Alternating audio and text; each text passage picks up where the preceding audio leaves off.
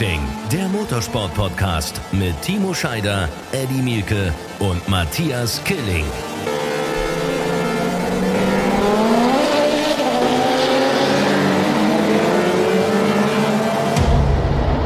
Herzlich willkommen Run Racing, der Motorsport-Podcast. Nach dem DTM-Saisonfinale der vielleicht meist erwartete Podcast, die meist erwartete Folge unserer Geschichte.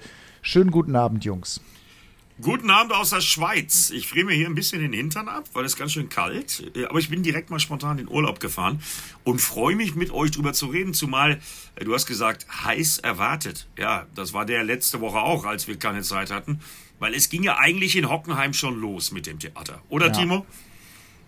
Ja, Servus erstmal von meiner Seite. Ähm, ich war ja nur Zuschauer am TV bzw. beim Stream und äh, bin ja selber Rennen gefahren.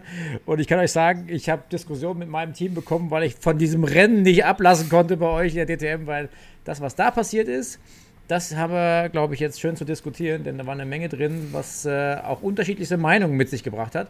Und deswegen habe ich mich sehr gefreut, auf den heutigen Abend äh, mit euch zu produzieren. Denn äh, viele, wie ich per Nachrichten gehört und gelesen habe, freuen sich drauf, was wir für eine Meinung haben. Ja, viele freuen sich drauf, was wir für eine Meinung haben. Vor allem aber, ich habe die ganze Zeit heute schon überlegt, welche Themen machen wir eigentlich, weil äh, es sind natürlich noch ein paar Sachen mehr passiert. Ich denke auch an die Formel 1 und so weiter. Ich würde vorschlagen, wir reden ganz viel über die DTM und reden ein bisschen natürlich auch über das große Finale zwischen Eddie und mir, Timo. Ich glaube, das äh, kann man auch, da kann man zumindest mal auch ein Minütchen drüber reden, oder? Wie siehst du das?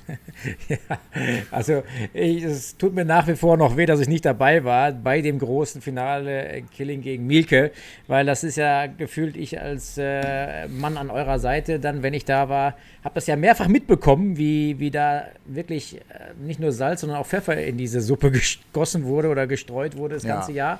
Und ich war nicht ja. dabei, das nervt schon ein bisschen. Und ich muss sagen, äh, ich war auch live beim Stream dabei. Auch trotzdem nebenbei irgendwie Daten- und Videoanalyse beim Laufen bei mir, war auch euer Stream am Laufen. Und ich habe es sehr genossen zu sehen, was da passiert ist. Und es war sehr lustig. Ja, Reden wir das später. Das ist doch das Mindeste, dass es lustig war. Auch für mich also übrigens, obwohl ich einen auf ja. die Mütze gekriegt habe. Und zwar richtig. Also sehr, aber sehr geil, dass RAN wirklich entschieden hat, äh, also ein Rennen zwischen Moderator und Kommentator live auf RAN.de zu streamen. Äh, das muss ich sagen, das hat mich schon, das hat mich ein bisschen überrascht. Das wusste ich gar nicht, dass das so geplant war. Und ja, egal. Da gab es ja ein paar also, Dinge, die, die nicht vielleicht für den Stream hätten gedacht sein sollen. Also ich äh, an unsere liebe Kollegin Andrea Kaiser, der Ton war sehr früh auf und es waren sehr viele Dinge da, die da rausgegangen sind, wo ich mir dachte, Leute, Leute, der Ton ist an, scheiße, dreht den Ton aus, äh, weil Frau äh, Kaiser da ein paar Dinge rausgehauen hat im Vorfeld, bevor bewusst und klar war, dass äh, ihr schon äh, am Streamen seid oder der Sender am Streamen ist ähm, und ran.de dann Töne rausgehauen hat, die hätte man sich vielleicht dann noch sparen können. Ja, die, hat uns, die, die, hat uns doch sowieso die ganze Zeit gedisst. Also völlig egal, ob Matthias ja, ja. als Sieger oder mich als äh, totalen Volltrottel und Verlierer. Ja, aber das kann sie ja ganz gut, ne? Das also da, das, was, also das, was ich gehört habe, war Dissen pur. Ja, die hat nichts an, hat nichts anderes gemacht. Die soll, die soll, die also, soll sich. Sie, sie, sie hat es sportlich nicht ernst genommen. Also wir haben es sportlich sehr ernst genommen, sie hat es sportlich nicht ernst genommen, das stimmt. Die, die, so, die soll sich erstmal selber in so eine Kiste setzen. So nämlich. Aber lass uns mal über das DTM-Saisonfinale reden. Also es ist, ich bin, es ist jetzt zwei Tage her. Und ich bin irgendwie, also ich bin, wie soll ich sagen, ich bin irgendwie unzufrieden nach Hause gefahren. Ich, also nicht nur, dass ich krank war und jetzt auch zwei Tage im Bett irgendwie verbracht habe und da ging mir sowieso scheiße, aber es ging mir irgendwie, also ich weiß nicht. Ich bin, ich bin, ich habe also ich schon eine klare Meinung, aber mich interessiert erstmal eure. Also ich erstmal war es geiles Racing und es war natürlich unfassbar viel los und es war Hollywood und es war Drehbuch und es war irre und Wahnsinn. Ich habe mir gestern nochmal den Sonntag Real Life angeguckt. Ne, gestern Abend irgendwie, weil ich das auch irgendwie nicht richtig loslassen konnte und aber irgendwie, also ich freue mich wahnsinnig für Maximilian Götz, wirklich, weil es ein Riesentyp ist und so, aber ja, er hat es halt irgendwie auf Silbertablett gelegt bekommen, ne? Also ich halte mich erstmal nochmal zurück. Ich, ich würde ich würd, würd gerne, dass ihr mich äh, mit euren Emotionen noch kurz abholt, denn ähm, ihr wisst natürlich viel mehr, weil ihr live dabei wart wie ich, aber ich habe mich natürlich auch ähm, in den verschiedenen Medien ein Stück weit informiert ähm, und habe meine eigene Meinung. Aber haut mal raus, was ihr denkt. Vielleicht weiß ich da Dinge nicht, ja. Ja, okay, also ich sage jetzt einfach erstmal, was ich denke. Ich sage jetzt erstmal, was ich Okay. denke. Also äh, fange ich mal an. Also es ist so, äh, ich finde, also wir haben, äh, ich nehme jetzt mal nur den Sonntag, ja, Sonntag, den großen Tag der Entscheidung. Ähm, wobei man den Samstag nicht ganz außen vor lassen darf, in allem, was wir gleich besprechen werden, trotzdem oder auch die ganze Saison. Aber ich nehme jetzt erstmal nur den Sonntag. Also wir sehen in Runde 1, vor Turn 1, einen wieder sehr, sehr übermotivierten Kelvin van der Linde, der eben nur eine einzige Chance hat, überhaupt auf diese Meisterschaft, nämlich in Turn 1 Liam Lawson zu überholen. Von Startplatz 2 kommt und äh, er macht einen Fehler, er verlässt die Strecke, ähm, schießt da innen rein, schießt Liam Lawson natürlich unfassbar unglücklich ab. Und dann nee, steht nee, der führende. nee, nee, nee, halt. Nicht unglücklich. Was? Nein. Nicht unglücklich. Absicht- Also absichtlich? Unglück. Ja, was denn sonst? Ich meine, in dem Moment habe ich mich ja im Kommentar aber- schon festgelegt. Aber, aber Eddie, schießt also er ihn schießt ihn, ab? Pass nein, er schießt Nein. ihn nicht absichtlich ab. Er schießt ihn doch nicht absichtlich ab. Nein, aber er fährt absichtlich innen über die Curbs, verliert dadurch die Kontrolle Genau. über das Auto und dadurch schiebt er gleich zwei Ferrari ins Aus in der ersten Kurve. Richtig, und dann stehen, Also- und dann stehen die aber. Das sieht natürlich, aber das sieht natürlich in der Sache an sich, sieht das natürlich unfassbar unglücklich aus. Ich glaube, da sind wir uns einig. Ja? Ja, aber schön zu reden gibt's ich da, einmal schön, ganz- schön, schön, schön zu reden gibt's da nichts. Nein, da, da sage ja ich nichts eine Sache dazu. Ich meine, ich war in der Situation ja auch, auch schon mit Up Sportsline. Ne? Und das kann ich euch sagen. Es war kein bewusstes Abschießen, aber es war ein Move mit, der, mit dem Wissen, dass dieser Move mit jeder Konsequenz, mit jedem Ergebnis ähm, passieren wird. Also egal, was dabei rauskommt. Das war für mich im Vorfeld klar, dass dieser Move, egal was passiert am Ende des Tages, gemacht werden musste. Und wenn er Genau, dabei musste auch abschlägt und gemacht da- werden. das Ding Schrott ist, dann ist das Ding Schrott. Aber ich muss auch eins sagen, das war seine einzige und letzte Chance, diesen Titel noch irgendwie zu kriegen.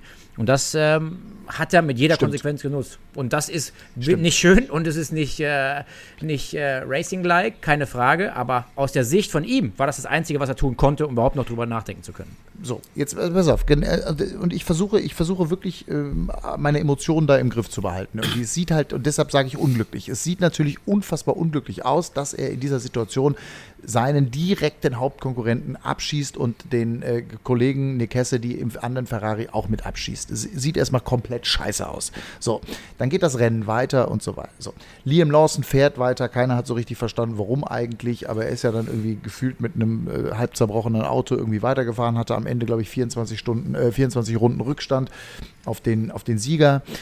Ähm, was im zweiten Teil passiert ist. Und äh, das ist das, was, also Kelvin van der Linde hat ja dann auch noch äh, einen Reifenschaden gehabt. Das ist dann so ein bisschen Karma, äh, kann man sagen, ähm, was dann da irgendwie zurückkommt, nach auch einer sehr krassen Situation, nach einem sehr krassen Kampf, auch mit, ähm, mit Maximilian Götz hat er sich ja den Reifen dann kaputt gefahren. Aber die, also was, und da bin ich, und da bin ich jetzt an der Stelle. Also Liam Lawson wäre ja trotzdem Meister geworden. Lukas Auer war mit 15 Sekunden vorne.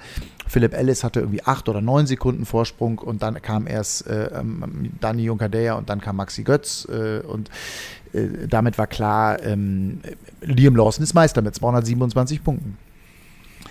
So. Und ich äh, erinnere mich an, ich, ich erinnere mich an eine Si- Situation in der ersten Saison, die wir übertragen haben in Budapest. Wisst ihr noch? Da hat auch damals Lukas Auer eine Hauptrolle mitgespielt. Ähm, und jetzt war es wieder Lukas Auer. Und dass es eben wieder eine Stallorder gab und dass es wieder eine Mercedes-Regie gab. Gerhard Berger sagt, das war schon immer so in der DTM, das muss man irgendwie verstehen, ähm, dass das dann so ist und dass dann alle Mercedes zusammenhalten und ihren Mercedes-Fahrer Maxi Götz zum Meister machen. Äh, ja, ähm, das ist alles nachvollziehbar aus deren Sicht. Für mich ist es ein sehr, sehr fader Beigeschmack und für mich hat es irgendwie mit Sport, mit Leistung, mit der Schnellste soll gewinnen halt irgendwie nichts zu tun. Und mir war das, mir ist das zu viel Taktiererei und auch wenn es um die Meisterschaft geht, ähm, ich finde das, äh, mich, mich lässt das sehr, sehr unzufrieden zurück und mich lässt das sehr irgendwie traurig zurück, weil ähm, in einem Rennauto soll der Schnellste fahren und der Schnellste gewinnen und er soll nicht absichtlich langsamer machen, damit ein anderer, der zufällig den gleichen Stern fährt, irgendwie dann Meister werden Ja, aber da, Matthias, sorry, äh, da haben wir, da, haben wir ja schon, da haben wir schon zigmal drüber geredet. Ich erinnere nur, wir haben neulich mal lange über Michael Schumacher Ja, ihr wisst äh, aber, ihr gesprochen. wisst aber, entschuldige, wenn ich das noch sage, ihr wisst aber auch, wie ich damals schon in Budapest gegen diese Stallregie gepestet habe Ja, ja. und äh, argumentiert Völlig habe. richtig. Absolut. Ich hasse das. Ich finde die Stallregie und Stallorder, Teamorder, finde ich immer, immer, immer scheiße. Es hat für mich Das ist, nee, das ist, das hat für mich mit Sport irgendwie nichts zu tun. Äh, da gebe ich dir völlig recht, nur ähm, ich weiß noch genau, wie, wie, wie, wie ich mich gefühlt habe äh, am Sonntag im Kommentar. Äh, ich glaube, ich habe das erste Mal, keine Ahnung, 10 Minuten oder 15 Minuten vor Rennende, als die Konstellation nämlich so war, äh, dass Liam Lawson da rumkroch und auch klar war, äh, der kommt nie und nie, nimmer in die Punkte. Ähm, und als Kelvin seinen Reifenschaden hatte, ich glaube, da habe ich dann das erste Mal ge gesagt, dass das passieren wird und dass das vermutlich ist. Ich habe Christian, glaube ich, sogar im Kommentar noch gefragt, ähm, was er denn denkt. Mir ist letztendlich jetzt durch diese Aktion am Sonntag, ähm, was jetzt überhaupt nichts mit Maxi Götz und der Bewertung zu tun hat, das würde ich nämlich nochmal anders bewerten, ähm, ob er verdient Meister geworden ist oder nicht. Der Kollege Robert Seibert hat heute im Motorsportmagazin da auch wieder wie immer einen gut recherchierten und sehr schönen Artikel zugeschrieben. Mir ist klar, dass das, was sie uns die ganze Zeit versuchen zu erzählen, dass es äh, nämlich angeblich kein Werkssport mehr ist, dass das völliger Quatsch ist. Dieses Argument lasse ich seit Sonntag definitiv nicht mehr gelten. Die Werke sind anscheinend immer noch so involviert, dass es ausreicht, per Funk oder per vorherige Absprache dafür zu sorgen, dass zwei Fahrer ihre Podestchancen äh, im Grunde genommen riskieren. Okay, Lukas Auer war doch auch ein Podest, aber für den wäre das ja auch schön gewesen. Das wäre sein klarer dritter Saisonsieg gewesen. So, und äh, das soll ein Teamsport sein? Nein, das ist kein Teamsport. Das ist genau wie früher, dass da, äh, zumindestens bei Mercedes, wissen wir das jetzt definitiv seit Sonntag, dass da die Strippen äh, hinter den Kulissen gezogen werden und dass das vorher abgesprochen worden ist und dass das klar war. Weil äh, besonders bitter ist es dann natürlich, wenn es so dämlich passiert und es 15 Sekunden Vorsprung äh, zwischendurch waren von Lukas Auer. Und dann fährt er auf einmal so schnell wie ich gegen Killing, nämlich ganz, ganz langsam um äh, es irgendwie hinzukriegen, Maxi Götz äh, vorbeizulassen. Und da will mir irgendeiner erzählen, das wäre den Teams überlassen und die Werke hätten damit nichts zu tun. Quatsch, bestreite ich seit Sonntag. Ich glaube, das war Beweis genug. Ja, also, ja, sage ich euch gerne mal meine Meinung dazu. Also, ich, ähm, dass der Fehler an dem ganzen System ist, dass ähm, seit Jahren verkauft wird, dass es ähm, zwar immer mal wieder Situationen für Teamsport gibt, ähm, aber trotzdem wird das vehement immer irgendwie äh, probiert zu verneinen. Und jetzt gerade, wo die Hersteller weg sind, ähm, war die Hoffnung und ähm, das Gefühl ja sehr groß, dass man vielleicht jetzt an, an Momente oder Situationen kommt, wo wirklich der Beste gewinnt und nicht der, der politisch dahingeschoben wird am Ende des Tages. Und das ist für mich die große Enttäuschung. Und das ist das, was, was du gerade sagst, auch Eddie.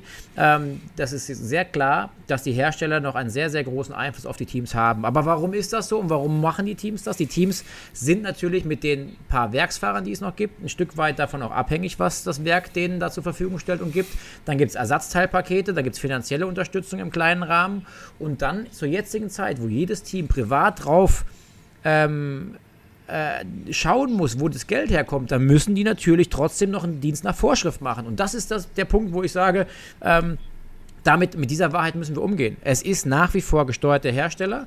Ähm, da gibt es dann einen besseren Einkaufswert fürs neue Auto. Da gibt es vielleicht mal einen Werksfahrer günstig oder kostenlos oder vielleicht eben noch ein Ersatzteilpaket oder ähnliches dazu. Und dann bist du schon an einem Punkt, dass du eben auch geben musst und nicht nur nehmen kannst. Und das ist genau das Problem. Wir müssen aufhören, uns diese Scheinheiligkeit von, es gibt diesen, diesen Teamsport nicht, den müssen wir uns aus dem Gedanken streichen. Das ist ein völliges, äh, völliges No-Go, das nur anzunehmen, ähm, dass die, die Werke da keinen Einfluss mehr mit drauf haben. Und alle, alle Dinge, die da passiert sind, ob es jetzt ein Calvin van der Linde mit dem Move von Abt ist in Turn 1, ähm, ist genauso verständlich wie der Move von, von, äh, von Mercedes ähm, den Maxi Götz da äh, am Ende des Tages nach vorne gespült hat. Es ist eine Katastrophe. Ich hasse das genauso wie ihr.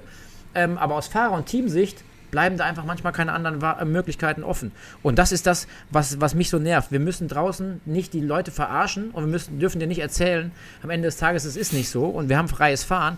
Fakt, es ist nicht so. Fakt ist, wir sind alle und die sind alle abhängig davon, herstellermäßig Support zu bekommen, teammäßig Erfolge einzufahren, um dann mehr Support zu bekommen. Und der Druck ist gigantisch groß, weil die Teams XY, die wollen natürlich und müssen natürlich performen, um dementsprechend dann Unterstützung zu bekommen oder eben ich mal Fahrer noch zu bekommen. Ja, bitte. Ich würde mal gerne noch einen anderen, anderen Punkt aufmachen. Ähm, Warum macht eine Marke wie Mercedes, eine Marke wie BMW, eine Marke wie Audi, wie Ferrari und wie auch immer, warum machen die Motorsport. Es geht ja dabei auch immer ums Image. Also du verdienst ja als Werk mit Motorsport kein Geld. Es ist ja jetzt nicht so, dass die DTM und die ITR als Dachorganisation die Marken, die Hersteller fürstlich bezahlt dafür, dass sie ihre Autos in die DTM schicken, sondern es ist ja eher ein Gegenteil der Fall. Ähm, und also wie, also wie auch immer, äh, zumindest ist es nicht so, dass eine, eine Marke ähm, dafür bezahlt wird. So, die machen das also aus Imagegründen. Was ich vor dem Hintergrund nicht verstehe, ist das Image für die Marke Mercedes-Benz durch diese erfahrene Meisterschaft. Und ich bin bei Eddie zu 100 Prozent. Maxi Götz muss man als Leistung da völlig außen vor lassen. Maxi Götz hat eine sehr, sehr gute Saison gefahren, sehr konstant und ist sicherlich, was die Konstanz angeht, ein verdienter Meister. Darüber reden wir gar nicht, sondern wir reden ja darüber, was äh, äh, passiert mit diesem Sport und warum sind wahnsinnig viele Fans unglaublich sauer, verständlicherweise sauer und sagen auch, wisst ihr was, mit dieser DTM könnt ihr mich mal am Arsch lecken, auf Deutsch gesagt. Ähm, das liest man ja in den, in den, Foren, in den sozialen Netzwerken tausendfach. Und ähm, das finde ich ist gefährlich, dass die Fans der DTM mit genau diesen Geschichten den Rücken drehen. Und welches Image, welchen Imagevorteil hat Mercedes von dieser Meisterschaft? Aus meiner Sicht keinen, weil alle jetzt über diese Stallorder, alle über diese Teamorder reden und damit einen negativen Punkt aufmachen, beziehungsweise einen negativen Punkt besprechen, der ja eher negativ, auf, negativ aufs Image einzahlt und nicht positiv. Und das ist das, was ich nicht ganz verstehe. Ich glaube, mit alle kannst du so nicht sagen, sondern es wird äh, natürlich trotzdem Plakate, transparente Werbeaktionen, äh, Social-Media-Aktionen mit Maxi Götz und dem Meistertitel geben, äh, den er sich auch verdient hat, auch um das nochmal zu unterstreichen, weil er war letztendlich äh, vielleicht ja, der cleverste mit seiner Erfahrung, der sich aus den meisten Scharmützeln rausgehalten äh, hat. Wir wollen ja nicht vergessen, dass wir uns schon aufgeregt haben, aber es letzte Woche nicht äh, bearbeiten konnten aus Zeitgründen. Wir wollen ja nicht vergessen, dass es am Hockenheim schon losging. Da war es eben halt so, dass äh, ja Kelvin van der Linde da zweimal fünf Sekunden Strafen bekommen hat, wo wir, glaube ich, im Kommentar Timo anderer Meinung waren. Jetzt war es so, ja. dass ich direkt im Kommentar direkt gesagt habe, weil ich auch die die äh, Notizen äh, der Rennleitung für die Fahrer hatte, wer da in Turn 1 innen über den Curb fährt, der wird bestraft, der bekommt eine Strafe. Äh, ob er da jetzt zwei Autos dann noch mit rausschiebt oder nicht, wer da innen die Tracklimits verletzt, und das gibt's am Norrisring ja nur an zwei Stellen, äh, der bekommt eine Strafe. Also war das mit Vorsatz, das war völlig klar. Aber nochmal ganz kurz äh, zu Maxi Götz, dem ich das auch sehr gönne, der auch schon schwierige Zeiten in seiner ersten DTM-Ära erlebt hat. Der war 15 Mal in den Top 10. Der hat nicht unbedingt immer das schnellste Auto gehabt, aber der war da, wenn er sein musste. Und ich glaube, am Ende des Tages hat er einfach weniger Fehler gemacht. Weil auch bei äh, Lawson gab es ja auch Manöver und Rennen. Äh, klar, Lawson meckert jetzt rum. Kelvin van der Linde wäre der dreckigste Fahrer, gegen den er je gefahren ist und so weiter und so weiter. Äh, das wird auch noch ein bisschen so weitergehen, glaube ich. Äh, das ist aber aus meiner Sicht Quatsch. Er hat selber auch ein paar harte Aktionen geritten und äh, Manöver drin gehabt. Deswegen unbestritten für mich, Maxi Götz ist verdient Meister geworden. Aber auch, weil die anderen beiden sich eben zu solchen Sachen wie Kelvin van der Linde in Kurve 1 haben, hinreißen lassen. Ja? Aber Eddie, Eddie, es wäre doch Liam Lawson Meister geworden, wenn Mercedes nicht diesen Move gehabt hätte. Ich bin ja bei dir und ich sage auch, äh, Maxi Götz hat eine herausragende Saison gefahren und er hat diese Meisterschaft auch verdient. Ich bin da auch bei dir. Und trotzdem hätte Maxi Götz aus eigener Kraft dieses Rennen gewonnen. Dann wäre er der wirkliche lachende Dritte gewesen, ja. der sich aus den Scharmützeln rausgehalten hätte. In diesem Fall hat er aber 20 Sekunden, 25 Sekunden geschenkt bekommen. Und zwar wegen einer Teamorder. Du hast ja völlig recht, Matthias, aber es wäre ja gar nicht dazu gekommen, dass Mercedes in der Lage gewesen wäre, diesen Move zu machen wenn Liam Lawson und Nick Cassidy weiter als Kurve 1 gekommen wären. Dann wäre, glaube ich, im Rennen was anderes passiert. Dann hätte es nämlich diese Mercedes-Dominanz, die das erst ermöglicht hat, dass da dann auf einmal vor allen Dingen Philipp Ellis und Lukas Auer die Tür aufmachen und äh, Tempo drosseln und eben die 15 Sekunden, die Lukas Auer hatte, auf Maxi Götz herschenken. Das ist ursächlich, glaube ich, passiert, weil eben einem in Kurve 1 die Sicherungen durchgebrannt sind und das war Kelvin van der Linde. Das Aber der Sport so bleibt doch der Sport, Eddie. Der Sport, der Sport bleibt, bleibt der Sport. Sport. Ich will doch, ich will doch, dass der, ich will doch im Sport, dass der Beste gewinnt. Und ich will doch nicht, dass, weil die Bayern spielen im Abstieg gegen, gegen die 60er. Jetzt äh, hassen sich untereinander. Ja, so äh, Bayern braucht äh, drei, braucht drei Gegentore oder wie auch immer und machen hinten die Tür auf und verlieren extra. Wisst ihr, was ich meine? Ja? Ich weiß, ich weiß. Ja, aber, aber, Matthias, hast du denn wirklich dran geglaubt, dass es in der DTM so ist? Hast du da wirklich, wir machen nein, das jetzt bei Ramsat 1 seit vier nein, Jahren. Nein, du hast genug miterlebt, glaube ich, oder? Nein, aber ja. Leute, ihr kennt mich doch auch, ihr wisst auch, dass ich ein naiver Romantiker bin.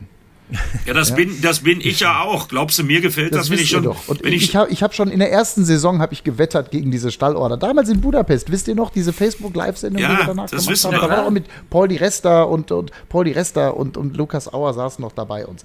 Äh, ich weiß nicht mehr genau, was da war, aber da war äh, ich wirklich, ich, ich, mich in mir zieht sich dann immer alles zusammen. Und das ist so, deswegen bin ja, ich so ratlos. vollkommen recht. Und das ist auch nervig. Das ist richtig nervig, weil der Fan da, da draußen sich natürlich schon verarscht fühlt. Das ist definitiv so. Und ähm, der, der leistungstechnisch Beste hat an diesem Wochenende nicht den Titel gewonnen. Natürlich hat, also ich möchte auch gar nicht gegen Maxi Götz wettern. Er hat einfach durch seine Konstanz, war der einfach der, der lachende Dritte, definitiv, aufgrund der Situationen, die da vorgefallen sind. Aber du auch bei mir in, am Wochenende in Spa beim Rallycross war es auch so, nach dem Move von Calvin van der Linden in Turn 1 und nachdem die sich dann aufgereiht hatten in der zweiten Runde, habe ich zu meinem Ingenieur gesagt, so, jetzt wird der Mercedes schön den, äh, den äh, Götz probieren nach vorne zu kriegen, dass der Götz Meister wird. Ja, dass dann, ich bin dann ins Rennauto gestiegen, kam wieder, zwischendrin war nochmal, ähm, war klar, dass er weit weg war vorne. Und am Ende nach meinem nächsten Hit war es so, ja, Götz ist Meister geworden. Also es war so mit Ansage, es ist so klar, ich kenne die DTM und ich weiß genau, wie die Spiele funktionieren und ich weiß genau, was jeder probiert, hinter vorgehaltener Hand anders zu verkaufen, als es dann final ist. Und Fakt ist, leider Gottes, ist das am Ende äh, kein würdiges Saisonfinale gewesen, weil, wie du auch sagst, sportlich gesehen, wäre es ein Liam Lawson gewesen, der eigentlich übers Jahr konstant die beste Leistung gebracht hat. Natürlich, mein Tipp war auch Kelvin van der Linde und Maxi Götz konnte nur der Lucky, äh, der, der Lucky Dritte, genau, der glückliche Dritte sein, wenn irgendwelche besonderen Umstände passieren. Und die sind passiert, die haben sie genutzt und zwar mit allen Ecken und Kanten. Und das ist das, was dir nicht passt, Matthias, und das verstehe ich vollkommen, weil das ist enttäuschend für den Fan, das ist enttäuschend für uns, von Presseseiten enttäuschend, dass nicht am Ende ein geiler Kampf auf der Strecke stattgefunden hat und der Meister geworden ist, der sich den erkämpft hat. Ist äh, im Übrigen völlig scheiße, wenn man äh, diese Erkenntnis schon vor dem Rennen hatte oder, oder dieses Meinungsbild ja. und dann schon ja. Ja, 15 Minuten vor Rennende habe ich, glaube ich, das erste Mal gesagt, ich weiß nicht, ich habe auch ein bisschen Frust geschoben und habe es mir ausnahmsweise auch, weil ich mit meinem Enkel im Urlaub bin, da habe ich nur diese Woche Zeit für, äh, noch nicht angeguckt. Aber ich glaube, ich habe es 15 Minuten so circa ne, ähm, vor Ende gesagt. Nämlich nach Kelvin van der Lindes Reifenschaden. Da war für mich dann klar, wenn ich dann drei Sterne vorne sehe und der dritte ist Maxi Götz, da war mir völlig klar, was passiert. Das ist dann nicht schön. Ähm, aber ich erinnere nochmal an damals, Ferrari let Michael pass for the championship, äh, Red Bull Ring.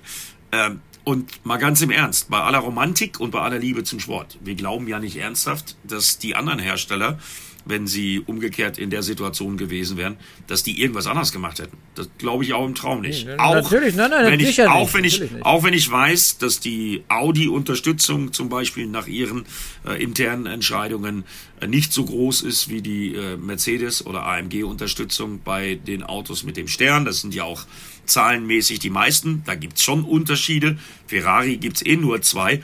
Aber ich meine, was hat der Nick Cassidy da am Ende des Rennens noch aufgeführt und versucht? Ähm, ne? Also der hatte ja auch beträchtlichen Rückstand und der ist da den Leuten auch schön in die Karre gefahren.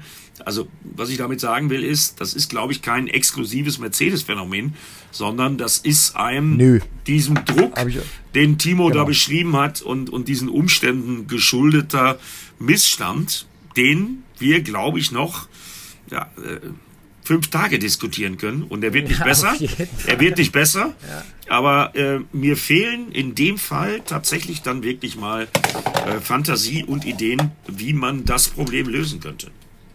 Ja, also ja, ich meine, man, kann, man, kann, ja, man kann ja nicht, man kann, entschuldige Timo, man kann ja nicht langsam fahren äh, verbieten. Ne? Das, also das, oder man müsste eben so etwas bestrafen. Aber wie willst du das bestrafen, wenn jemand Absicht, also äh, du bist beim, du bist bei Ferrari damals let Michael pass for the championship. In der, in der Tat, äh, das hat es im Motorsport schon immer gegeben und das wird es wahrscheinlich auch immer geben. Und ähm, auch wenn ich sage, so machen sie die DTM kaputt und so geht die DTM. Es hat es in der DTM schon immer gegeben und die DTM ist übrigens auch nicht kaputt, ja, sondern die Fans kommen ja trotzdem und lieben es trotzdem und es gehört irgendwie dazu, dass auch das diskutiert wird und auch nächstes Jahr werden die Fans wieder kommen und wir werden übertragen und, und zwar mit Freude und mit Spaß und so weiter und trotzdem bleibt für mich, also und es ist eher, ich kann es im Kopf verstehen, was Mercedes da gemacht hat und trotzdem tut es mir im Herzen weh. Wisst ihr, was ich meine? Ja, es ist auch für uns ja. als Sender totaler Mist. Es ist totaler Kack, das verkaufen zu müssen. Aber auf der anderen Seite, ähm, also ich versuche dem, auch wenn es schwerfällt, also ihr wisst, äh, dass ich da auch äh, mit äh, ja, Herzblut dabei bin und so eine Situation auch total bescheuert finde. Äh, gerade wenn es 15 Sekunden Vorsprung sind. Äh, ich glaube, Lukas Auer findet das auch nicht so klasse, wenn er dann den entscheidenden Funkspruch kriegt und dann nee. Das nee. 15 Sekunden. Das ist ja ungefähr so, als wenn ich dich angefunkt hätte und gesagt hätte, fahr mal langsamer. Ähm, mhm. Auch Blödsinn. Äh, machen wir auch nicht. Nee, ähm, das Einzige, was ich positiv sehe, ist, dass es diesmal wirklich erst beim allerletzten Rennen so auffällig war. Dass es mhm. vor in der Saison immer wieder schon mal taktische Spielchen unter den Marken gegeben hat. Das ist ja unbestritten. Das haben wir auch bei Mike Rockenfeller gesehen, wie er versucht hat, die anderen aufzuhalten, um Kelvin van der Linde zu helfen. Also das haben wir schon ein paar Mal gesehen.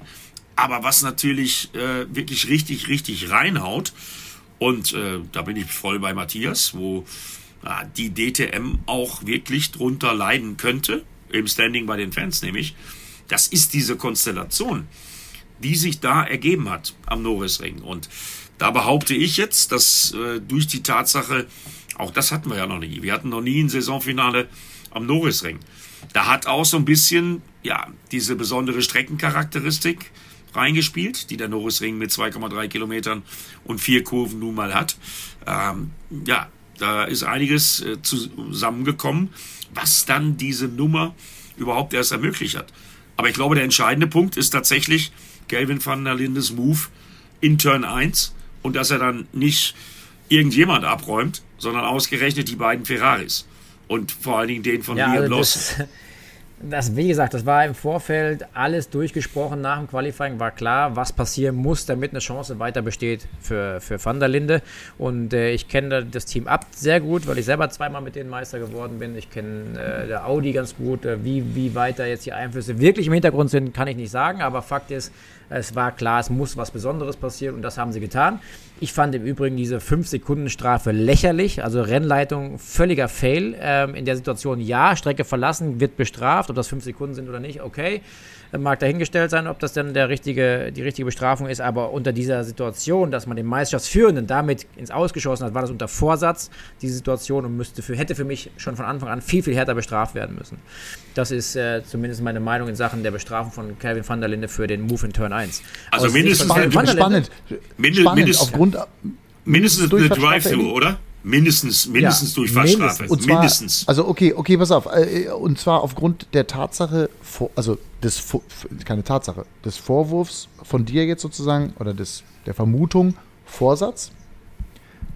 Ja, Nein, Vorsatz, das komplette Risiko. Also Vorsatz nicht, also mit jeder Konsequenz das Risiko zu nehmen, egal was passiert, mir eine Chance noch zu ermöglichen. Das war der, der in meiner Perspektive die Herangehensweise von Abt und von Calvin van der Linde. Mit jeder Konsequenz im ersten Eck irgendwie probieren, den Lawson zu überholen. Was auch immer dann passiert. Das ist die Herangehensweise von, von deren Seite, aus meiner Perspektive zumindest gewesen. Und dann muss ich sagen, was dann und wie es bestraft wurde, ist für mich dann völlig falsch gewesen. Aber ist es nicht legitim, ist es nicht legitim, volles Risiko zu gehen? Nein, das sage ich ja auch. Also aus der Sicht von Calvin van der Linde, der hatte nur oder wahrscheinlich die größte Chance beim Start in Turn 1 und die hat er genommen genau. und hat dabei natürlich genau. ein Risikomanagement äh, quasi ein bisschen hinten anstehen lassen. Hat gesagt, egal wie. Und wenn der strandet dabei, dann strandet er dabei. Aber das ist vielleicht ja, okay, die einzige aber Chance. kann er nicht aber, aber er ist, also wenn du sagst, das Risiko zu gehen ist legitim und er verlässt die Strecke, was er getan hat, er ist innen durchgestochen, innen über die Curbs geräubert, beziehungsweise deutlich, also er war ja richtig in diesem kleinen Infield da drin.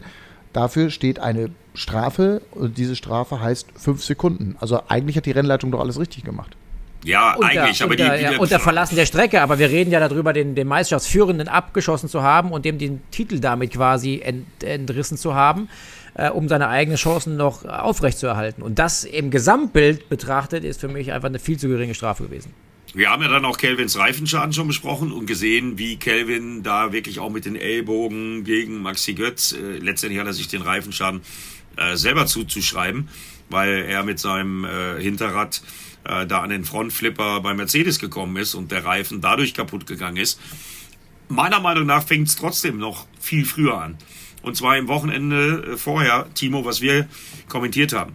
Äh, da waren wir uns beide äh, einig, dass die Strafe, die in Hockenheim dann letztendlich auf 10 Sekunden aufgestockt worden ist, weil sie beim Boxenstopp noch einen Fehler gemacht haben. Das war schon eine Strafe, die ich nicht verstanden habe, weil das war für mich ein Racing-Unfall. Definitiv nicht. Also ich meine, Kelvin van der Linde rauscht ins Heck von Liam Lawson in Hockenheim. Dann machen sie einen Fehler in der Boxengasse, das sind 10 Sekunden. Das hat Abt Sportsline und Kelvin van der Linde das Wochenende vermasselt. Dadurch wird natürlich die Risikobereitschaft gezwungenermaßen am letzten Wochenende von Abt Sportsline mal nochmal deutlich äh, erhöht. Ist ja logisch. Und nicht vergessen wollen wir auch, was am Samstag am Norrisring passiert ist. Liam Lawson dreht im Schöller S Philip Ellis, der meiner Meinung nach vorne lag und bekommt gar keine Strafe. So, und da reden wir dann über Verhältnismäßigkeiten und ich glaube, dass dadurch auch ein Großteil dieser Diskussionen entstehen, die kein Mensch Ja, mehr versteht. gut. Gut Äh, die kein Mensch mehr versteht und die vor allen Dingen ich als Kommentator ähm, nicht verkaufen kann. Äh, wie soll ich das erklären? Mal gibt's eine, dann gibt's wieder keine, dann gibt's nur fünf Sekunden. Also das stimmt für mich die Balance überhaupt nicht. Ja, aber, ja, aber ich bin persönlich, inhaltlich bin ich deiner Meinung. Ich finde auch, dass diese Balance da nicht stimmt. Es ist natürlich auch schwierig, auf unterschiedlichen Strecken unterschiedliche Unfallszenarien äh, in einer Balance zu halten. Ich glaube, das ist nicht so leicht. Und, und das will ich jetzt nur sozusagen einmal mit in die Runde werfen, es gibt ja auch Stimmen, unter anderem unser Kollege Christian Danner, der diese Situation zwischen Philipp Ellis und äh, Liam Lawson als Rennunfall tituliert hat. Äh, und für ihn war das, und da gibt es ein paar andere Stimmen übrigens auch, die ich gehört habe. Der hat das also jetzt nicht exklusiv alleine gehabt, Ja, sondern auch Das äh, wäre auch meine so. Meinung, nur dass ihr es wisst. Die, also die, meine Meinung ist es die sagen, äh, das ist eher ein normaler Rennunfall gewesen. Ähm, jetzt sind wir aber wieder, wenn das ein normaler Rennunfall ist, dann sind wir schnell aber wieder bei der Relation zu Hockenheim, wo man ja auch sagen könnte, es ist ein normaler Rennunfall. Da hast Genau. du es ja, deshalb deine Relation, Timo, wiederum stimmt. Ja, Ja, wollte ich Äh, gerade sagen. Also ich bin, bin äh, Rennunfall in, in Nürnberg und Rennunfall äh, am Hockenheimring. Beides der Meinung, dass es äh, nicht bestraft hätte werden dürfen. Ähm, äh, und die Konstanz und die Bewertung der verschiedenen Situationen ist ein großes Manko in diesem Jahr gewesen, der, der Rennleitung und der Kommissare. Ähm, ich weiß, es ist ein schwieriges Thema, immer alles perfekt zu bewerten. Und ich möchte auch nicht in der, in der Haut der Sportkommissare und des, des Rennleiters immer stecken. Keine Frage. Aber Fakt ist, da ist äh, dieses Jahr einige Male was schiefgelaufen. Und ähm, da verstehe ich jeden Einzelnen, der sich aufregt. Natürlich der Betroffene, der den Nachteil und die Bestrafung hat, der wird sich immer am meisten aufregen. Das heißt nicht automatisch, er hat recht. Aber Fakt ist, ähm, solche Dinge müssen in Zukunft besser und konstanter bewertet werden. Ist einfach so. Was, was ich halt meine, ist vor allen Dingen, dass sich das dadurch, also wir reden über die letzten beiden Wochenenden. So, jetzt stellt euch vor, ihr seid ab Sportsline Kelvin van der Linde. Wir reden über die letzten beiden Wochenenden. Am Hockenheimring gibt's dann die Strafe. Äh, da kann man ja dann auch viele äh, Beispiele aus der Vergangenheit noch ranziehen, äh, wie man dann so eine Strafe bewertet. Ich sage zum Beispiel dann als Beispiel äh, Perfect gegen Glock, äh, das Rennen, was äh, die gesamte DTM-Gemeinde abgefeiert hat in Hockenheim. Ja, die sind, sind sich permanent das gesamte Rennen über in die Karre gefahren. Äh, und äh, da hat keiner eine Strafe gekriegt. Und zum Glück hat keiner eine Strafe gekriegt. Deswegen ist das eines der größten Rennen in der DTM-Historie überhaupt äh, geworden am Ende, weil sie die beiden eben halt, haben halt gewähren lassen. Ähm, das ist aber natürlich ein Unterschied zu der Situation dann Sonntag. Kelvin van der Linde ähm, dreht durch in Kurve 1, äh, missachtet die Track Limits und benutzt dann den Ferrari von Liam Lawson als Anlieger, äh, sagt man im Motocross. Weil wenn der da den Bremsklotz des Ferraris mit der Nummer 30 nicht gehabt hätte, dann wäre er sowieso geradeaus in die Mauer geflogen. Der hätte never ever die Kurve gekriegt. Also, ne? Und von daher, ähm, das ist das, was ja, ich wär, meine. Der, der wäre der wär irgendwo am Nürnberger Hauptbahnhof zum Stehen gekommen wahrscheinlich. Ungefähr. Aber, äh, ja, ja, aber darum, aber ich, darum. ich wundere mich bei solchen, bei, bei diesem Thema jetzt, wundere ich mich ganz ehrlich. Ich habe äh, ein sehr, sehr gutes Gespräch gehabt äh, mit äh, dem Rennleiter, äh, der ja nur eine von den dort handelnden Personen ist, äh, nachdem wir da auch etwas anderer Meinung waren nach dem Hockenheimring. Ähm, ich habe ein gutes Gespräch mit ihm gehabt. Ich verstehe äh, auch Timos Ansatz. Ich möchte mit denen auch nicht tauschen. Was ich aber nicht verstehe, ist zum Beispiel, das kenne ich aus der MotoGP, das kenne ich aus der Formel 1. Warum holt man sich gerade in so einer Saison, wo dann ja ganz viel neu ist, äh, die Timing-Kollegen sind neu, äh, die Grafiker sind neu, alles Mögliche ist neu, die Autos sind neu, die Teams sind neu. Warum gibt es in der DTM eigentlich keinen ehemaligen DTM-Fahrer? Also, was weiß ich, einen zweifachen DTM-Champion oder einen einfachen, äh, haben ja allein wir schon ein paar zu bieten und es gibt ja welche. Also, was ich damit sagen will, ist, warum gibt es keinen ehemals in der DTM tätigen Experten? wie es in der Formel also, 1 und in der MotoGP üblich ist. In diesem Gab es aber, Eddie, da muss ich, muss, ich, muss ich ein bisschen korrigieren. Das war in der Vergangenheit schon auch so und da hat man das auch probiert, dass immer an jedem Wochenende immer mal von einem Hersteller ein ehemaliger DTM-Fahrer oder Experte dabei ist als äh, Driver Advisor oder ähm, Steward Advisor. Ähm, das ist leider Gottes, weil es auch wahrscheinlich sehr unterbezahlt oder gar nicht bezahlt wurde, vielleicht, ähm, dann so der Fall, dass es äh, irgendwie nicht mehr der Fall ist. Jetzt sind die Werke nicht mehr da, jetzt sind diese ehemaligen Rennfahrer vielleicht auch nicht mehr so stark vor Ort. Ähm, für mich ist das, wie du es genau sagst, ein Muss, dass da eine Konstante in Sachen Stewards ist und am besten noch in, in Sachen ähm, Fahrer oder Driver Advisor, der einfach aus Fahrersicht solche Sachen beurteilen kann, die manche Stewards eben nicht beurteilen können, weil sie noch nie in einem Rennauto gesessen haben und nicht wissen, wenn man bei 270 eine bremst und einen halben Meter zu spät bremst, was das für eine Auswirkung hat. Ähm, deswegen ist es Wie wird man eigentlich Steward? Wie wird man, wie, wie wird man eigentlich Steward? Also, ich meine, auch der Fußballschiedsrichter muss nicht Bundesliga gespielt haben, ne? Da, darüber reden wir nicht. Aber ich finde, äh, das ist ein tolles Argument, Timo, dass man möglicherweise bei Bestrafungen oder solchen Dingen äh, äh, schon wissen sollte, äh, was es bedeutet, in einem Rennauto zu bremsen. Deswegen, und jetzt äh, bin ich hier bei unserem Fun Race und bei unserem kleinen Spaß, den wir da gemacht haben, ja. Aber ich bin unendlich dankbar für diese Erfahrung, weil wenn ich jetzt über Bodenwellen am Norrisring rede oder ich jetzt darüber rede, was es bedeutet, bei, nach, bei 240 im sechsten Gang äh, mit dem linken Fuß komplett in die Eisen zu treten, bei äh, äh Markierung 150 oder so, dann, dann ist das in der Theorie das eine, wenn ich da irgendwie schlaue Sprüche drüber mache als Moderator oder in einem Interview. Aber es selber mal erlebt zu haben, es fühlt sich tatsächlich, und Eddie, da wirst du mir recht geben, Völlig komplett richtig anders an, obwohl es kein DTM-Auto war, was wir jetzt da gefahren sind. Und trotzdem ist es, glaube ich, wichtig, diese Erfahrung gemacht zu haben. Aber heißt das Stewards, es gibt Stewards, die noch nie in einem Rennauto gesessen haben? Ja, da, ganz sicher. Aber ganz sicher. Also ganz sicher. Ich, die, die, wenigsten, die wenigsten sind überhaupt mal im Rennauto gesessen. Also ähm, das sind äh, Menschen, die sich in irgendwelchen äh, Rennsportklassen immer mal wieder rumgetrieben haben. Also korrigiert mich da draußen. Ich weiß auch nicht so 100 Prozent, aber dass die über verschiedene Rennserien sich als, als Helfer, mehr oder weniger, Helfer ist vielleicht ein bisschen einfach ausgedrückt, dann ähm, als Sportwarte dann empfohlen haben, beworben haben, ihre Lizenzen da gemacht haben, ähm, Reglements auswendig gelernt haben und studiert haben und sich dann dahingesetzt haben und gesagt, ja, wir, wir gucken uns das mal an. Aber das, äh, wenn wir den Podcast jetzt heute produziert haben, bin ich gespannt, wie lange es dauert, bis der Erste uns aufklärt vom DMSB oder vom AVD oder wer auch immer. Ähm, der uns das sagt, wie es genau läuft. Aber manchmal, und das bin ich als Rennfahrer leider Gottes äh, schon mehrfach bei den Stewards gesessen, fragst du dich, was im Himmel für ein Rennen habt ihr angeschaut? Ja, ähm, weil genau die Situation, wie wir gerade gesagt haben, oft herrscht, dass du denkst, wie kannst du so, eine, so ein Urteil treffen, äh, wenn du nicht mal weißt, wie es ansatzweise aus dem Auto aussieht. Deswegen ist eben so ein Driver Advisor ähm, in meiner, meiner Welt auf jeden Fall Pflicht. Und natürlich ist es auch nicht immer einfach, weil klar war, wenn ein Mercedes-Mann bei den Stewards gesessen hat, dann wussten wir bei Audi, wenn wir was haben, wird wahrscheinlich trotzdem gegen den Audi gestimmt. Deswegen hat man da so ein bisschen durchrotiert, dass jeder mal da gesessen ist. Dann saß man Frank Bieler von Audi-Seiten da und so weiter. Ähm, Bernd Schneider, weiß nicht, Bernd Schneider, Bernd Mailänder, glaube ich auch, etc. pp. Also das war gut, wie es war. Wie das mittlerweile ist, müsste man nochmal hinterfragen. Aber Fakt ist, dass momentan das wohl eher weniger der Fall ist. Ja, aber ich bleib dabei bei meiner Meinung. Ein Race Consultant, so heißt es in der, in der MotoGP, da ist es zum Beispiel Freddie Spencer, mehrfacher Weltmeister, äh, mittlerweile permanent. Also da hat man nämlich genau das gleiche Problem gehabt, Timo, wie das, was du beschrieben hast, wie es, glaube ich, auch im Moment in der Formel 1 noch ist dass das immer unterschiedliche ehemalige Formel-1-Fahrer sind. Und da habe ich auch das Gefühl, das ist dann so, ja, die haben dann gerade zufällig Zeit.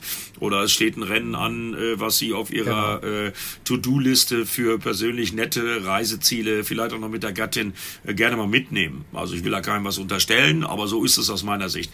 Die einzigen, die ich kenne, die das bisher wirklich so gemacht haben, dass da ständig das gleiche Gremium sitzt und genau über solche Sachen entscheidet, nämlich über Strafen. Das ist die MotoGP, die ich kenne. Wie gesagt, da ist Freddy Spencer jetzt schon seit einiger Zeit permanenter Ex-Profi, der in dem Gremium sitzt, was eben halt über Bestrafungen und ähnliches entscheidet. Ja, und einem ähm, Kultfahrer wie Freddy Spencer, dem wird ja kein ähm, aktiver Fahrer in der Moto 3, Moto 2 oder MotoGP äh, absprechen können, dass er nicht Ahnung hätte. Also das, das wird ja keiner sagen können. Also ich war ja äh, zwei Sachen. Wir diskutieren das Ganze ja vor allem im Sinne der Fans und weil wir selber ja auch, klar, Timo, äh, ehemaliger Fahrer, aber du hast ja auch eine Leidenschaft, du bist ja auch Motorsport-Fan. Äh, äh, du bist Experte, du bist selber Fahrer und jemand, der aber auch von draußen drauf guckt. Und ich glaube, wir alle wünschen uns das einfach, ne? dass sich da auch in diese Richtung, und vielleicht kann man es auch in diese Richtung verstehen, als eine Art Anregung, was wir hier besprechen, ähm, dass sich in diese Richtung etwas ändert und dass da möglicherweise auch äh, der ein oder andere uns zuhört und sagt, ja, vielleicht ist das gar keine schlechte Idee, da auch für die ja, Saison ist jetzt keine neue bei der Idee. DTM mal drüber nachzudenken. Natürlich ist das keine neue Idee. Die Frage Nein, ist aber, das wenn es diese Idee gibt und es macht, also es kann ja nicht sein, dass Leute darüber entscheiden, äh, was in irgendwelchen Kurven bei 260 km/h passiert, äh, ähm, die aber noch nie in der Kurve mit 260 km/h waren. Wisst ihr, was ich meine? Ja, genau da bin ich bei dir. Das Thema ist, würde so ein Job, der ist ja eigentlich extrem wichtig, ja, so ein, so ein äh, Driver Advisor, würde man da ordentliches Geld für bieten, hätten auch ehemalige Rennfahrer Bock, das zu machen und alle im Fahrerlager hätten eine Riesenfreude, solche Expertenmeinungen dann in solchen Situationen zu haben, damit sowas auch ordentlich bewertet wird. Am besten ohne irgendeine eine vertragliche Bindung zu irgendeinem Hersteller, weil sonst gehen die Diskussionen eh wieder los. Der hat mehr das oder mehr das äh, im Hintergrund, weil er vielleicht noch irgendwie Driving Experience macht für den einen oder anderen. Äh, und davon gäbe es welche. Und wenn dieser Job interessant genug wäre, und das meine ich, das hat natürlich mit Finanzen zu tun, dann würden auch einer kommen. Wenn einer sagt, du kriegst 250 Euro am Tag, damit du dich hier hinsetzen kannst und vielleicht kommt ein Fall und den kannst du mitdiskutieren, dann kommt halt kein ehemaliger dahin. Ist einfach so, ja. Und am Ende des Tages ist immer wieder das liebe Geld. Aber vielleicht findet man eine Lösung. Ähm, mit den Teams, vom Nennengeld, was auch immer der Teams, ähm, sowas mitzufinanzieren. Wenn da ein paar Euro von jedem kommen, könnte das eine Variante sein. Es würde allen helfen. Allen. Genau. Und das ist, das ist total klar. Ja. Spannender Punkt. Sehr spannender. Ich würde gerne, ich würde noch mal gern, ganz gerne Kelvin van der Linde irgendwie ansprechen. Kelvin van der Linde, der so ein bisschen der, der, der, der Böse jetzt auch so ein bisschen in der Berichterstattung irgendwie gerade ist. Ähm, ich finde Kelvin van der Linde äh, nicht nur einen ähm, herausragenden Typen, sondern auch, äh, er hat eine tolle Saison gefahren und war ja für viele auch der Meisterschaftsfavorit Nummer eins. Aber was, was ist jetzt passiert am Ende, dass er so diesen Stempel äh, den Stempel des Bösen irgendwie hat oder der, der, der, der alles irgendwie kaputt gemacht hat. Äh, hat er das verdient? Nee, das hat er auch nicht verdient. Also der ist seine Rookie-Saison in der DTM gefahren. Klar hat er viel Erfahrung, Sieger beim 24-Stunden-Rennen, zweimal ADAC GT Master-Sieger. Dass Kelvin van der Linde ein Fahrer ist, der die Ellenbogen ausfährt, das ist bekannt. Äh, Das weiß man. Aber das musste er auch machen äh, in seinem Karriereverlauf, weil sonst wäre er nie in der DTM angekommen. Also das gehört auch ein bisschen dazu. Und ich habe mit ihm am Sonntagabend äh, nach dem Rennen noch geredet. Da wollte er sich erst verbuddeln und zum Beispiel nicht auf die Party äh, gehen Sonntagabend, auf der einige da waren. Und ich habe ihm dann gut zugeredet und habe ihm gesagt, äh, Kevin, du bist Dritter geworden in der Meisterschaft. Klar, hast du heute Bockmist gebaut. Ähm, und das ist ja das Gute äh, an äh, dem einen oder anderen aus dem Fahrerlager, dass man mit denen auch Klartext reden kann. Äh, Das Argument hat gezogen äh, und ich habe ihn dann abends nochmal gesehen, da ging es ihm schon viel besser. Klar macht er sich Vorwürfe, aber ich bin da auch bei Timo. Ich glaube auch ganz klar, es war natürlich keine Absicht, dass der da in dem Lawson Ferrari landet. Das war eben halt diese Zuspitzung des Risikos, Ja. zu dem Ja, er auch glaub gezwungen ich- war. glaub ich auch. Deswegen habe ich nochmal dieses Hockenheimring-Thema äh, angesprochen, weil Timo, da waren wir beide ja einer Meinung und zusammen in der Kabine. Äh, das muss man sich ja auch mal äh, für einen DTM-Rookie, gerade mal 25, Das muss man sich ja auch mal überlegen, was das mit so einem Fahrer macht. Also man fühlt sich in Hockenheim schon ungerecht beurteilt. Und dann sieht man wiederum die Szene ähm, am Samstag, über die man auch kontrovers, also es sind eine Menge Kontroversen einfach man da. Hat die, man hat die, ich wollte gerade sagen, Eddie, wenn ich dich unterbreche, entschuldige, aber die Szene Samstag ist sicherlich auch im Kopf von Kelvin van der Linde gegen Ende Absolut. des Rennens. Die Rumräuberei am Dutzenteich mit Nick Cassidy. Ja, Ja, und dem Beispiel. Funkspruch, dem Funkspruch in Richtung Ferrari, you wanna play like this? Fragezeichen. Ja, Ja, ja, also da war richtig. van der Linde, also da war einfach so unfassbar viel Feuer natürlich auch drin. Und auf der anderen Seite, und deswegen, es gibt auch, es gibt in diesem ganzen in diesem ganzen Finalirrsinn leider irgendwie auch, und das macht es vielleicht auch so schwer zu analysieren, es gibt kein richtig oder falsch, weil es gibt Gewinner, es gibt Verlierer, es gibt irgendwie auf allen Seiten Gewinner und Verlierer. Das ist so ganz, das ist so ganz komisch, weil die, die Stimmung bei Ferrari, die ja bis 15 Minuten vor Schluss gedacht haben, Liam Lawson ist trotzdem Meister, das wird sich Mercedes nicht trauen. Die sprechen ja dann nach dem Rennen, Ron Reichert bei mir im Interview, von einer Schande für den Sport. Ja? Und ähm, auch das kann ich total nachvollziehen. Also ich kann irgendwie Mercedes nachvollziehen, ich kann auch Ferrari nachvollziehen, ich kann Kelvin van der Linde irgendwie nachvollziehen, ich kann die Tränen von Liam Lawson nachvollziehen. Es ist irgendwie alles nachvollziehbar. Das macht es so schwer, wisst ihr, was ich meine? Aber wenn sie das bei AF Corse gedacht haben, also sorry, äh, bei aller Liebe, äh, das Ja, verstehe ich also, dann oder- auch nicht. Ne? Also, Ja, oder, sie, oder sie haben wahrscheinlich im Innersten, die sind ja auch nicht bescheuert, die haben wahrscheinlich schon auch, äh, sie haben mir nicht gesagt, wir haben gedacht, wir sind Meister. Ja? Also ich habe ja, ich habe ja im Kommentar drüber spekuliert, irgendwie, ähm, das war nicht ganz richtig, das hat er zum Glück nicht gemacht. Aber äh, ich kenne ja auch andere Rennserien, da sind wir wieder beim Thema, was man alles so erlaubt und was man so nicht erlaubt.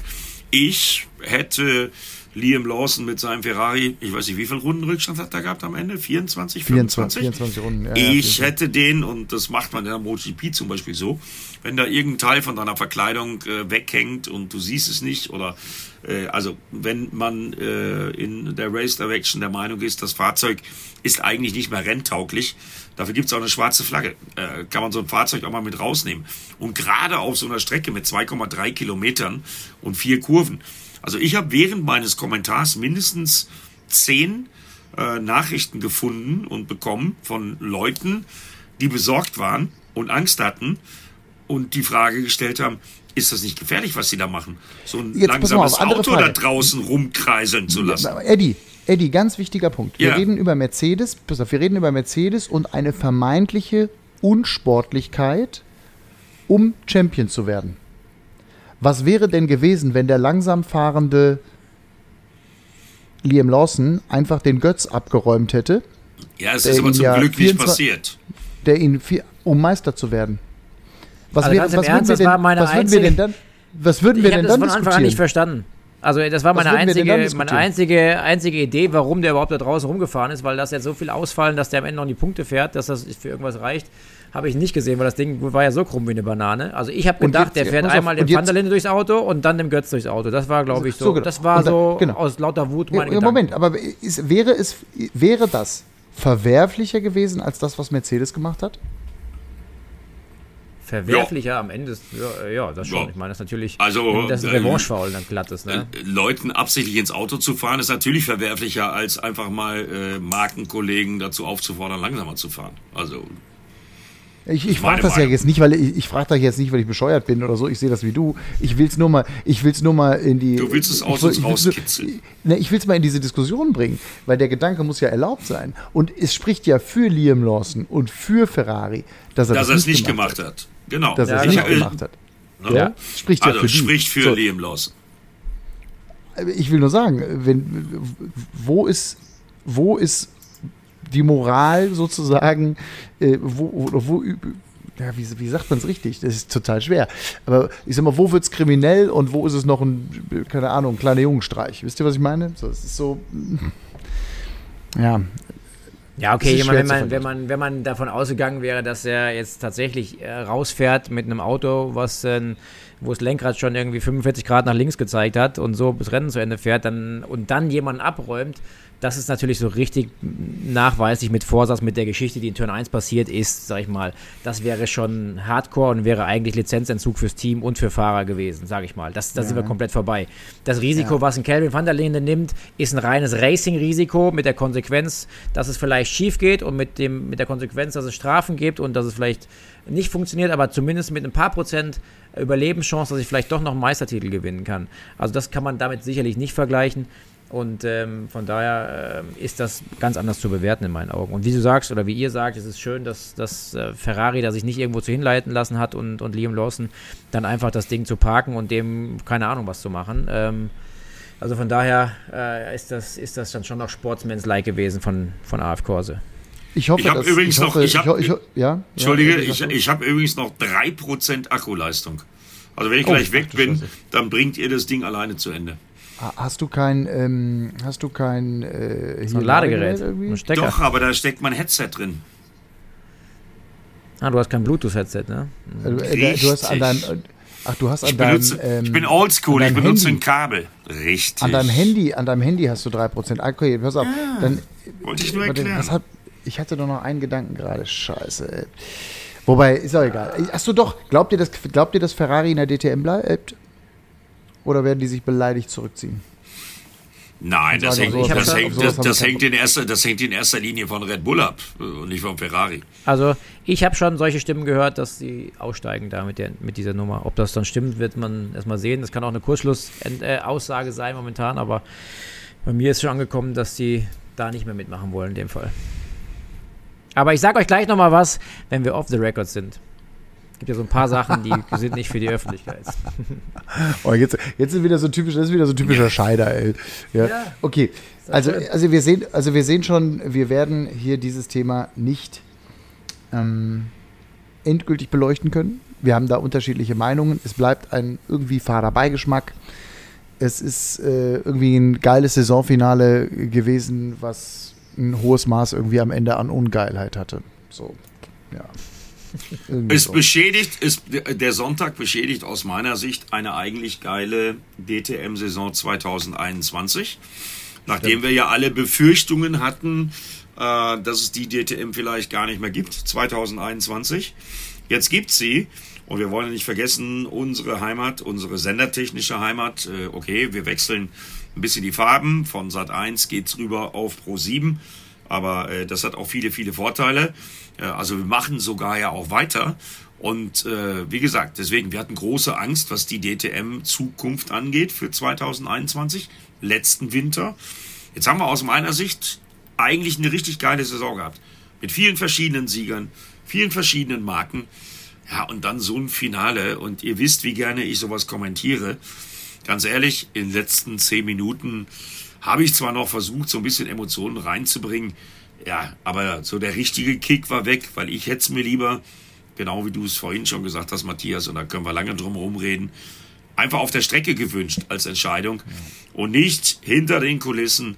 Aber da bin ich Realist genug, das war vorher klar und ich behaupte nochmal, alle anderen Werke hätten das genauso gemacht, wenn sie denn diese Gelegenheit so auf dem Silbertablett äh, serviert bekommen hätten wie AMG Mercedes. Eddie, bevor dein Akku gleich abkackt, sag doch noch mal was zu unserem Rennen.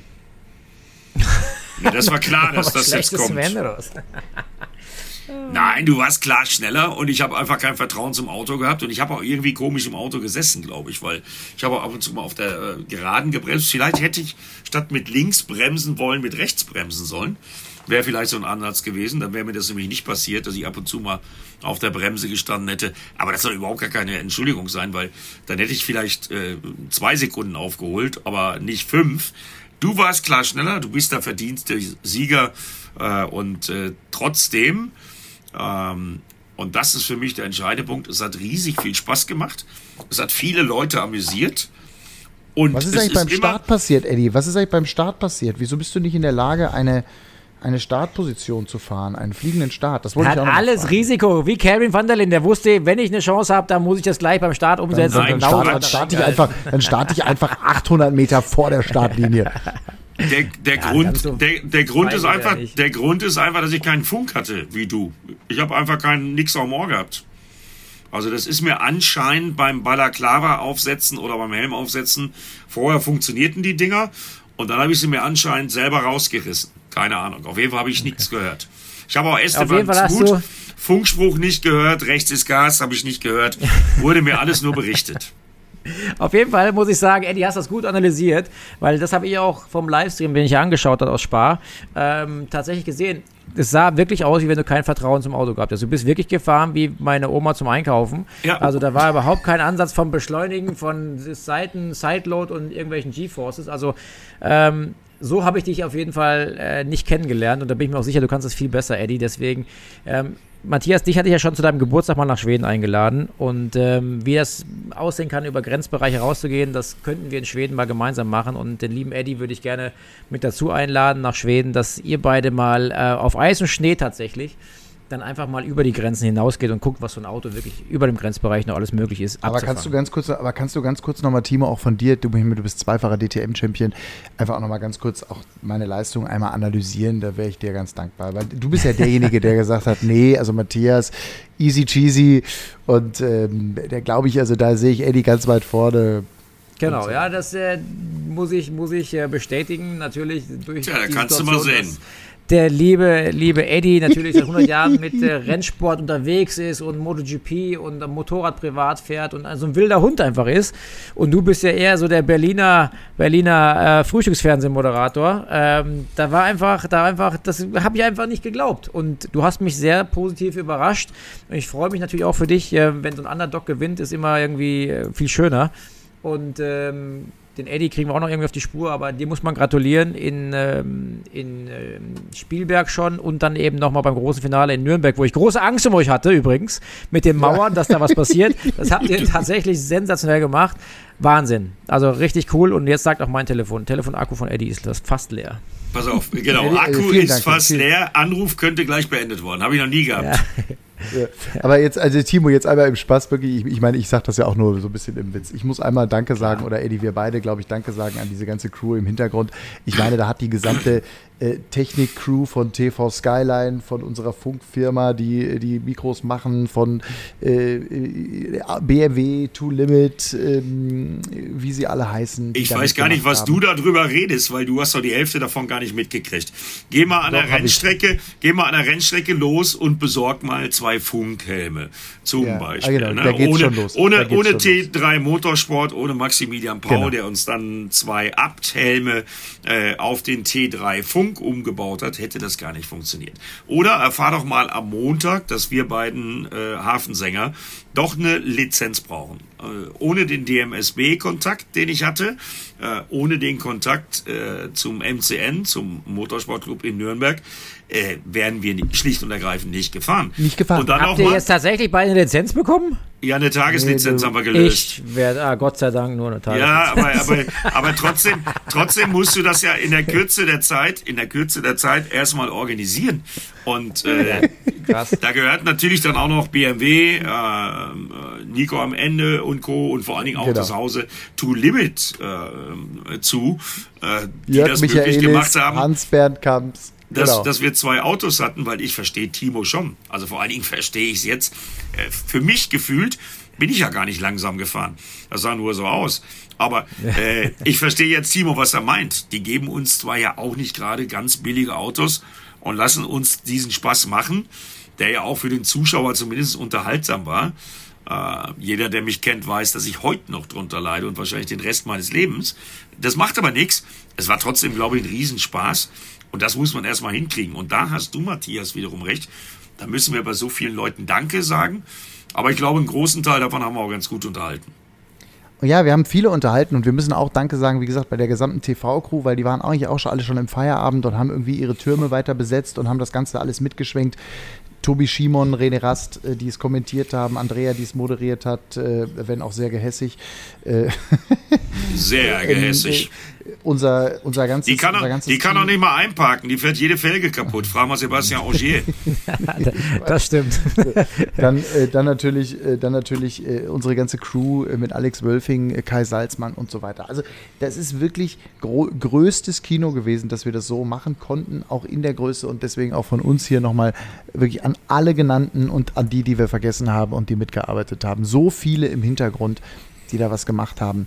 Großes, großes Danke, dass wir zwei Hafensänger da Auto fahren durften. Das Ja, äh, kann man sich übrigens, ich unterbreche nochmal, weil gleich habe ich wirklich keinen Strom mehr, kann man sich übrigens alles auf äh, ran.de Real Life angucken. Äh, mach ich immer. Ich gucke uns immer alle, ich gucke sonst immer alle unsere Hast du es dir angeguckt? Hast dir hast Nee. du das schon angeguckt? Nein, habe ich ne? nicht. Und ich war noch nicht in der Lage, weil ich hatte Saisonfinale äh, Norrisring. Und dann gab es für mich nur eins. Ich habe eine Woche Urlaub mit meiner Frau und meinem Enkelsohn, der in der Schweiz lebt, den ich auch nicht so oft sehe. Und bei dem äh, sitze ich jetzt, also nicht bei meinem Enkelsohn, der ist zum Glück schon im Bett. Und morgen früh fahre ich mit dem weiter an den Lago Maggiore und mache ein paar Tage Urlaub. Zum ersten Mal alleine der Opa mit seinem Enkel. Der ist jetzt viereinhalb und ihr könnt es euch kaum vorstellen. Der redet noch mehr als ich. Und zwar den ganzen Tag. Ja, seid ihr gut aufgehoben. Wird euch beiden schon nicht langweilig? Wobei wir können es uns vorstellen, wir haben, wir haben Söhne in genau dem Alter, in dem du einen Enkel hast. Eddie. Ich habe ich hab deinen Sohn, ich habe deinen Sohn am Wochenende ein bisschen gecoacht und auf meinen Platz gesetzt, Matthias. Der läuft Ich in weiß. die Richtung. Der läuft in die ja, ja, Richtung. ich weiß. Der hat kommentiert. Ah, Eine Frage habe ich noch. Wir versuchen das direkt, äh, den direkten Übergang. Ja, Sorry, in, in Sachen ähm, Sieger. Ich meine, Matthias, du hast das Ding jetzt gewonnen, damit das Ding dann auch wirklich abgeschlossen wird. Darfst du denn jetzt wirklich ein Rennen mitfahren? Als Sieger, das war Nein. doch der Preis eigentlich, oder? Nein? Wie nein? Jetzt guckt ich, er dachte, ganz ich, dachte, ich, dachte, ich, dachte, ich, dachte, ich dachte, ja. Ach Ich so, dachte auch. also Ich von mir dachte, das ist aus, der Preis. von, von mir aus kann er das machen. Aber Hauptsache, ich habe mit, mit, mit der Organisation nichts zu tun. Es hieß, der Sieger kriegt eine Wildcard für Genau. Rennen. Ja, genau, das war die, der, die Headline, glaube ich. Also Timo, wir bereiten Ja. uns, pass auf, wir bereiten uns darauf vor. Äh, wir Ja. werden das Ganze trainieren, wir werden das richtig ordentlich äh, starten und dann werde ich tatsächlich versuchen, mit Wildcard äh, äh, diesen Preis wirklich klar Geil. zu machen. Das finde ich gut. Ähm, da will ich das dabei sein. dann, endlich. das organisiere ich dann aber. Ähm, Eddie, ähm, was ich auf jeden Fall noch machen will, oder wo ich gerne Ja. noch kurz drüber reden möchte, ist, und wenn du dann abschmierst, gleich mit einem Prozent wahrscheinlich jetzt nur noch auf deinem Handy, ist auch egal, aber ich möchte natürlich Timo, Höchstens. ähm, Timo wissen äh, oder von Timo wissen, und das gehört zu uns natürlich auch hier genauso dazu, wie denn dein Wochenende eigentlich war. Ähm, Rallycross ins Spa. Ja, schnelles, schnelles Feedback dazu. Ähm, unter besonderen Voraussetzungen, weil mein Team ja gleichzeitig in der WTCR vier Werkshonda eingesetzt hat, äh, war eigentlich im Vorfeld schon fast eigentlich klar, wir gehen gar nicht nach Spa. Ähm, aber auf langes äh, Bereden meines Teamchefs René Münich habe ich es dann geschafft, dass wir da tatsächlich in der EM mit Mandy August und äh, René Münich und mir drei Autos eingesetzt haben, aber nur sechs Mechaniker hatten für drei Autos, keinen Ingenieur hatten, wir hatten einen Motormann, ähm, und den Teamchef selber, der selber fährt ja René Mönig ähm, und mich eben. Das heißt, Engineering hat selber stattgefunden bei uns und ähm, das waren schwierige Voraussetzungen, aber wir waren schnell, Gott sei Dank. Ähm, aber mal wieder ohne den nötigen äh, ja, Fortun irgendwie. Wir sind im Semifinale auf Platz 2 liegend, ist mir, ist mir Kevin Hansen aufs Hinterrad gefahren, dabei ist die Aufhängung abgerissen und äh, ich bin ausgefallen im Semifinale. Ähm, und äh, ja, habe leider wieder kein, kein ordentliches Rennergebnis mitbringen können. Ähm, wieder frustrierend. Ich weiß nicht, wem ich irgendwas äh, in dieser Motorsportwelt angetan habe, aber auf jeden Fall momentan soll es nicht sein. Wir sind jetzt am Wochenende nicht in Montalegre, weil das nächste Rallycross WM-Rennen wäre in Montalegre, Portugal, jetzt dieses Wochenende. Ich fliege schon nach Senegal, ach, nach Senegal, nach, Sa nach Saudi-Arabien. Oh mein Gott, wo fliege ich Nach hin? Sardinien. Sardinien, so heißt. Senegal, Saudi-Arabien, ja genau. Schön, dass ihr das wisst. Ähm, da fliege Ja, ich ich am Samstag schon hin, weil ja. wir Sonntag testen. Ja, sehr schön. Ich ähm, bin ja. deswegen auch nicht Ich in freue mich Portugal. drauf, ich bin Fan. Sehr schön. Und für mich geht es an Rallycross weiter. Immer noch beim großen Finale 26, 27, 28. November bei Eisenschnee in der Eifel. Ja, und wenn die äh, ran.de uns äh, beiden Bekloppten, also Moderator, Kommentator, schon äh, streamt, das kriegen wir ja wohl auch hin, oder? Matthias, da kannst du dich Da wird dran kümmern. gearbeitet. Da wird dran gearbeitet. Ähm, Ich habe jetzt echt keinen Strom mehr. Das Ding geht jeden Moment auf. aus. wir, machen jetzt, wir machen jetzt Feierabend. Möchte einer noch was Dringendes sagen? Irgendjemand grüßen? Ich liebe Nee. alle, die äh, so nett zu uns waren am letzten Wochenende, weil was wir an Zuspruch gekriegt haben, also Fragen, warum habt ihr denn diese Woche keinen Podcast gemacht? Wann kommt der nächste Podcast? aber eben halt auch äh, Stimmen. Ähm, und das war das Tolle für mich am, am sowohl am Hockenheimring als auch am Norrisring, äh, dass die Fans wieder da waren. Und äh, ich bin für jedes Selfie, für jedes Autogramm stehen geblieben. Haben die meisten Fahrer auch gemacht. Und ich glaube, es gab in keinem Fahrerlager jemand, äh, der sich da nicht drüber gefreut hat, dass die Fans wieder da waren. Und ich entschuldige ja. mich für in aller Form für dieses System, dass das leider in den letzten zehn Minuten dann Politik-Racing und nicht Run-Racing war. Äh, können wir nicht dran ändern und äh, hoffen mal, dass das nächste anders läuft. Sehr schönes Schlusswort. Aber das geht, äh, ging mir genauso. Das Fahrerlager war ein Traum. Fahrerlager mit so vielen Fans mit so viel Action. Mein Sohn, meine Frau war dabei. Ähm, der war, Linus, wie war das Wochenende? War super. Ähm, wir haben, äh, die Carrera-Bahn war toll. Weißt du, also wenn, wie fandest du das Rennen? Egal, die Carrera-Bahn war super. Da war so eine riesen Carrera-Bahn aufgebaut, weißt du. Also, einfach süß. Einfach, einfach süß. Und ähm, ja, das hat, das hat echt Spaß gemacht. Das war wirklich ein sehr bemerkenswertes Wochenende. Sehr Implodiert Machen wir Hafensänger denn? Implodiert so weiter jetzt mit Podcast oder wie? Nee, wer macht weiter noch. was? Solange du Rallycross, solange du Rallycross fährst, machen wir erstmal weiter. Okay, alles klar. Gut, ich wollte nur wissen, ob wir weiter Podcast machen ohne DTM. Also ich, ja. Ja, wir, wir haben ja noch Formel 1, wir haben ja, du fährst ja, die MotoGP fährt ja noch und ähm, wir müssen ja jetzt nicht jede Woche machen, wir können ja jede zweite machen oder so, aber wir können, also lass uns mal zusammenschreiben, unsere WhatsApp-Gruppe steht. Was ich gerne machen möchte, ist, ich würde gerne mal eine Folge machen, dass wir irgendwie unseren Chefredakteur einladen oder den Leiter der Sendung oder einen von unseren TV-Verantwortlichen und die, mit dem mal eine Folge machen über den Senderwechsel. Das, das würde, glaube ich, ja, das interessiert auch gute viele. Idee. Auch viele Was haltet ihr denn davon? Wenn man, wenn man so einen Podcast macht und man lädt jetzt dann mal mit so zwei, drei Wochen Abstand mal Kelvin van der Linde, Maxi Götz und Liam Lawson dazu ein, die einfach wird, dass wir in, in einer Sechserrunde meinetwegen mal diskutieren, Meinungen. Das wird, glaube ich, ein ganz heißes Thema. Ja, Podcast mit Liam Lawson, Maxi Götz und Kelvin van der Linde ist ein bisschen schwierig, weil ich weiß, also ich meine, vielleicht gibt es ja eine Lösung, aber entweder machen wir dann einen englischen oder äh, wenn du dann erst noch anfängst zu übersetzen, dann sind wir ja zweieinhalb Stunden dran. So lange hält ja, mein Akku ja noch nicht mal im Normalbetrieb. ja, wir können es ja auch nacheinander machen mit dem einen oder anderen und zumindest mal Meinungen einholen, dass die nicht gegeneinander so viel Angst haben und vielleicht ein bisschen mehr auspacken als, als andersrum, aber vielleicht provozieren sie sich ja ein bisschen gegenseitig. Dann haben wir einen spannenden Podcast. Könnt ihr da draußen mal eure Meinung dalassen unter diesem traumhaften genau. Podcast von uns und ähm, dann gucken wir mal, was wir daraus machen können. Am Ende sind es alles Showponys und wir sind alle ein riesengroßer Zirkus. Ja. Nicht? So, ja, ich, schrei ich schreibe übrigens keine Mail. Also Überschrift und so musst du dir selbst ausdenken. Jetzt, wo mein ja, Akku noch geht. Mir, ja, ich denke mir alles selber aus. In diesem Sinne. Ich bin im ähm, Urlaub. Ich, der Podcast heißt, ich bin im Urlaub. Ja? Genau. Nee, schreib doch, schreib doch, Mielke war Freitag schon im Urlaub. Mielke war Freitag schon. Den verstehen dann nur Insider. Ja, aber der ist gut. Mielke, Mielke nee, wobei ich habe ja nicht gegen den Urlauber gewonnen. Ich habe ja gegen Doch. den haushohen Favoriten. Ich habe ja den haushohen Favoriten geschlagen. Quatsch. Das halbe Fahrerlager war ja der Meinung, dass du gewinnst. Das ja, nachher, aber jetzt Bruno, doch nicht auf Bruno, so einen Nur Bruno, nur Bruno Spengler hat an mich geglaubt. Jetzt reicht er nicht auf so, ja, der hat nur dran geglaubt, weil ich ihm das vorgetextet habe. Aber ja, ja, ist schon, äh, nach Red Bull Ring warst du klarer Favorit. Also ich bin wirklich viel, ich bin so viel beglückt. Ich kann ja vorstellen, wer mich alles beglückwünscht hat. Das war unfassbar. So, jetzt ist mein Akku, jetzt ist mein Akku endgültig alle. das war's von uns. Hat's euch gefallen? Lasst gerne eine 5-Sterne-Bewertung da. Hat's euch nicht gefallen? Schweigt bitte für immer.